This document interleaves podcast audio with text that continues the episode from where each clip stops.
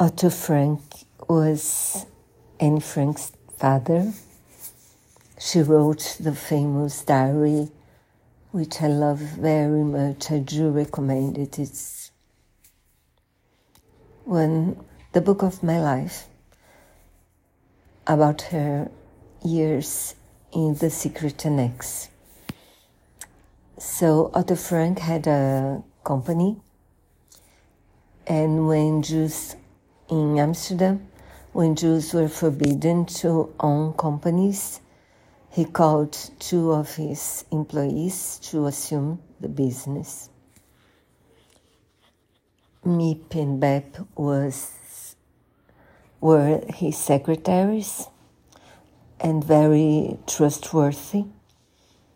And when he decided he would not be able to leave the Amsterdam, and he decided to hide with his family, another family. So his family was him, her, his wife, Margot and Anne, their daughters. There were there was the family Van Pels, wife and husband and his son Peter, and a dentist joined them in a few months.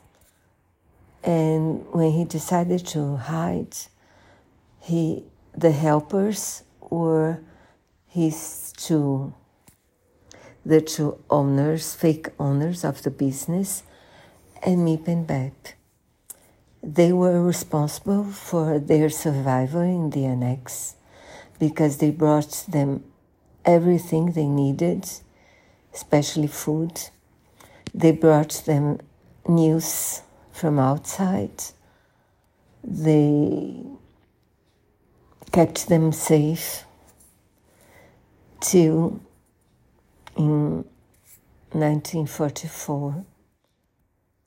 I think one or two months after the um, D Day, they were all arrested by the Nazis. And Miep and Bep were not arrested because probably the Nazis, the Nazis didn't think that they were important. And so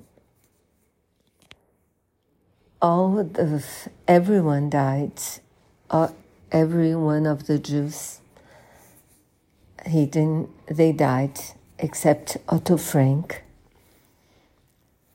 The two fake owners, they survived. One, one escaped and the other was released because he had a problem, an ulcer. And Miep kept the diary when they knew that the the girls were not coming back. Miep gave Anne Frank's diary to Otto. And the series tell her, tells her story from her point of view. We find out that his, her husband, yeah, was a social worker,